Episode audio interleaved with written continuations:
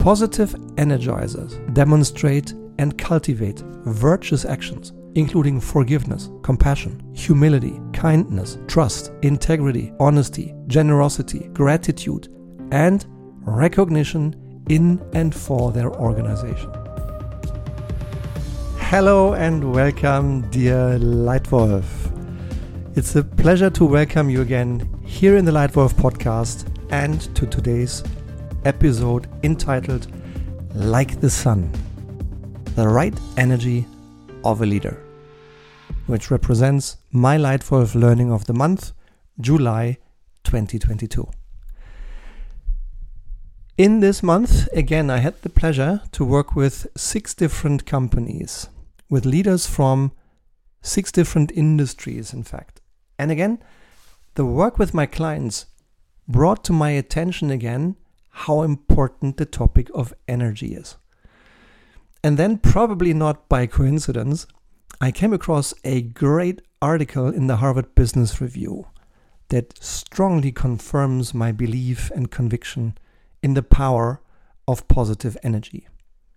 This Leitwolf podcast is inspired by a Harvard Business Review article entitled The Best Leaders Have a Contagious Positive Energy by Emma Seppälä and Kim Cameron from April 2022. Emma Seppälä is a faculty member at the Yale School of Management. She's also the director, science director at Stanford University. And Kim Cameron is the William Russell Kelly Professor of Management and Organizations at the Ross School of Business at the Michigan University highly recommend if this topic is of interest you for you i highly recommend reading this article. It's great. What they found and what confirms my strong belief and experience as a leader and as a consultant now having worked with 8000 leaders and more than 120 companies in the last 10 years is the following. Numerous numerous studies run by their group and by their colleagues show that positive energizers produce substantially higher levels of engagement, lower turnover, and enhanced feelings of well being among employees. This is partly because at the cellular level, brain activity is enhanced through exposure to relational energy. Hormones are increased, inflammation is reduced, and immunity to disease can be enhanced. In organizations, superior shareholder returns occur, and in some of their studies, the outcomes exceeded industry averages in profitability and productivity by a factor of four or more. So, positive energy matters. Being energy positive, energy accretive to the many people around you, the people you influence, the people you lead. This energy factor might be the single most impactful tool at your disposal to enhance performance and job satisfaction for everyone around you. Are you up for it? My best role model is one of my former bosses. I've had 16 bosses in my corporate career, and one of them, his name is David Taylor, has just done exactly that. He has always been energy positive with me. He was my boss for three years, and I have already um, had the pleasure to welcome him here in the Leitwolf podcast. So if you haven't heard him yet, and if you're interested in learning from him, uh, David has been uh, an employee for 42 years in one company. That company is a consumer goods business that produces and markets products and brands that are in the hands of 5 billion consumers right now, so a truly global business.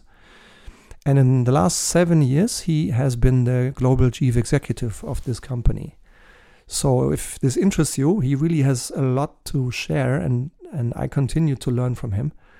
Um, then listen to my Leitwolf podcast with David Taylor. Uh, I can't yet. Uh, leadership lessons from David Taylor. It's worth it. And another one expi- inspired by him is um, um, a podcast I also recorded, which is called Expect and Encourage, uh, inspired by David Taylor. Because th- these are the two things I think he has done with me for three years consistently. He articulated expectations to me, and then he encouraged me that I'll be able to meet these expectations. And once I was close to meeting them or I met them, he raised the bar and increased the expectations. A wonderful way of learning, growing, serving, and doing business. A wonderful gentleman. So, when I reflect about this topic, this topic of like the sun, the right energy of a leader, then there are three big thoughts that come to my mind. And these are the thoughts I would like to share with you today. Number one, role model growth mindset and solutions focus. Role model growth mindset and solutions focus. If you're interested, click down, listen in to the Leitwolf podcast interview with David Taylor. It's just all over filled with this idea of a growth mindset because that's a driving theme in him and that's uh, an exchange with dr david rock and his book that influenced and shaped david's thinking. Another thing that i discovered that helps spreading energy around you is the language we use I created a power tool that you can also, if interested, you can also find in the Leitwolf Academy as one of all my many leadership tools. It's in there. I call it power language or energy language. It's the words we use. I can say it stopped raining. I can also say it's already dry or the sun started shining again. The content may be exactly the same, but the impact on others, I'm convinced, is different. So we should carefully choose the words we say. Do we focus on the negative or do we focus on the positive? Do we focus on the negative that stopped or the positive that started?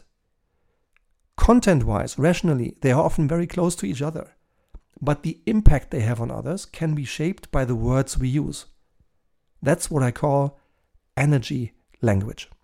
Another inspiration for growth mindset and for all the many things that are possible happened to me in 2018 when together with my wife and my two boys we traveled we traveled to Myanmar in Asia and I had a brief but magical exchange with a wonderful man who um, specifically admitted to me to share this experience, to share the thinking, to share the thoughts. His name is Ko Twe. Ko Twe I met on a market close to Inle Lake. Um, wonderful, yes, a little bit touristic, but beautiful lake in Myanmar on a market and he was in the midst of doing his work. He very visibly enjoyed what he was doing.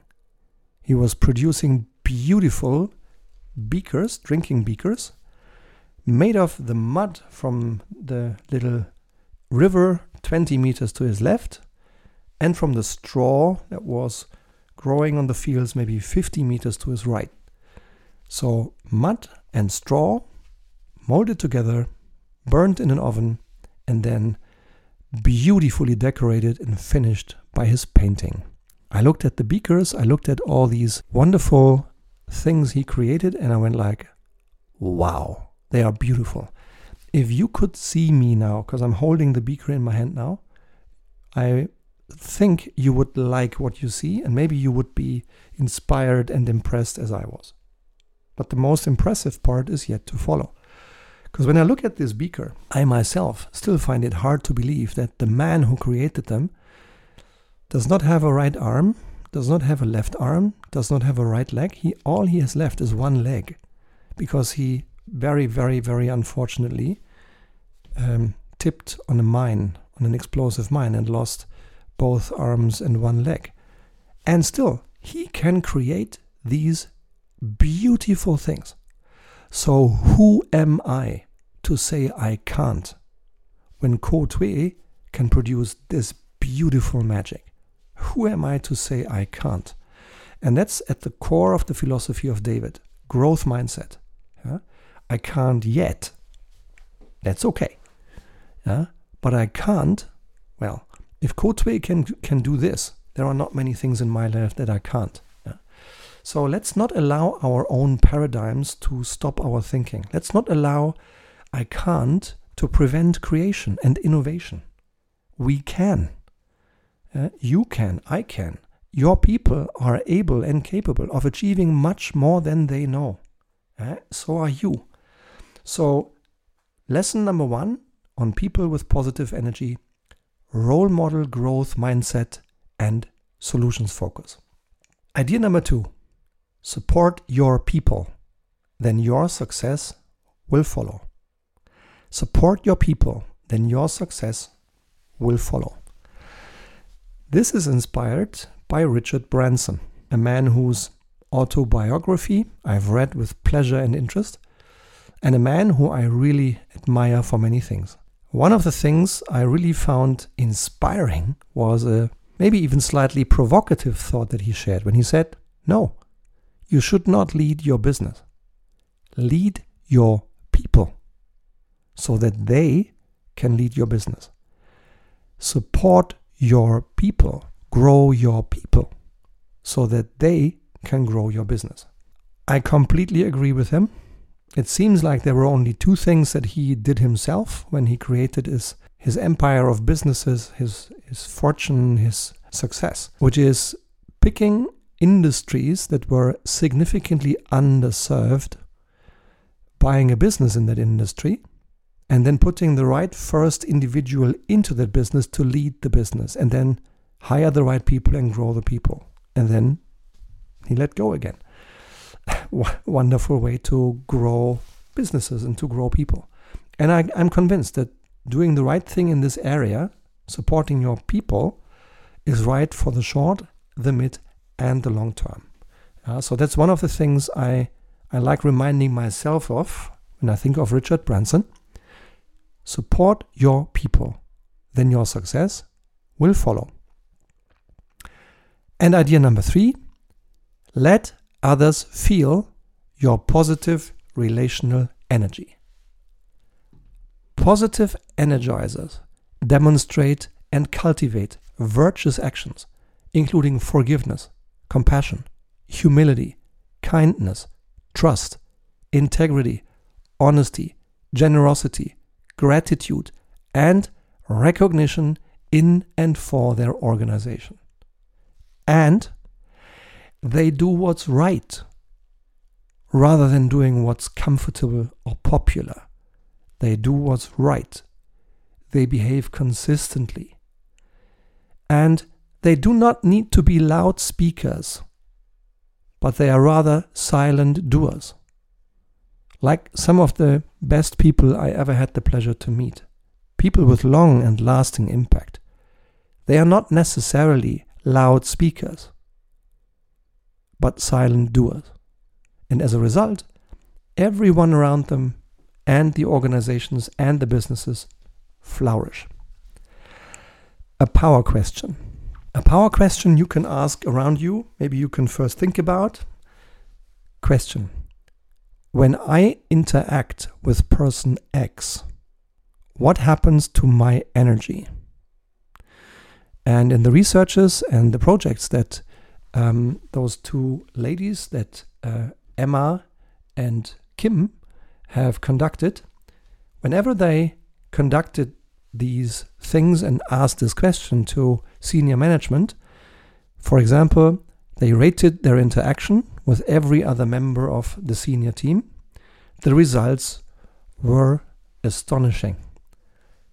When leaders display positive relational energy, it catapults performance to a completely new level. Positive energizers have the following impacts on others. They themselves are far higher performance performers than others. They positively impact others' performance so that other people tend to flourish in their presence. They exist in greater numbers at high performing organizations than at average performing organizations. And when the leader of an organization is a positive energizer, the entire organization has greater innovation, teamwork, financial performance, including productivity and quality, and workplace cohesion. And when a leader is a positive energizer, individual employees have greater job satisfaction, well being, engagement, performance, and relationships. So that's why number three, let others feel your positive relational energy because it works on all levels. So here comes my question of the month of July. Leitwolf question of the month. When others interact with you, what happens to their energy? Please do me a favor, write to me via LinkedIn, website, email, uh, Facebook, whatever channel you prefer to use. Please share with me when others interact with you, what happens to their energy? What little tricks did you find to spread positive relational energy around you?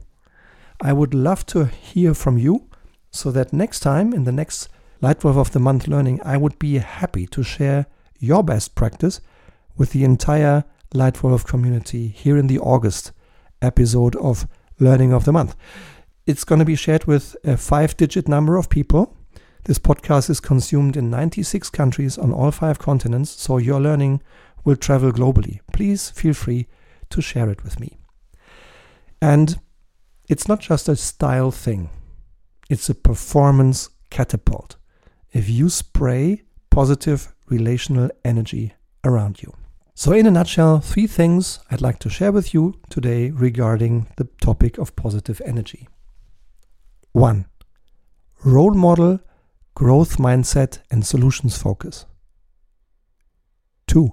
Support your people, then your success will follow. 3. Let others feel your positive relational energy. I hope you liked this Leitwolf podcast today, and hopefully, there is at least one little nugget for you that's worth your reflection, maybe even your action. If you like it, please subscribe to this Leitwolf podcast and receive one new input every week. And if you would like to do me a little but very impactful behavior, I would really appreciate it. Then please take your smartphone or your laptop right now, open your podcast app where you're hearing this Leitwolf podcast, and click the star rating button. Click the star rating button and leave me one sentence of written feedback for this Leitwolf podcast. You would help me a lot, and I would very much appreciate it. Thank you very much in advance. Thank you for your time and your attention today. I can't wait to welcome you again here in the Leitwolf podcast whenever you choose to be my guest. Thank you. Your Stefan.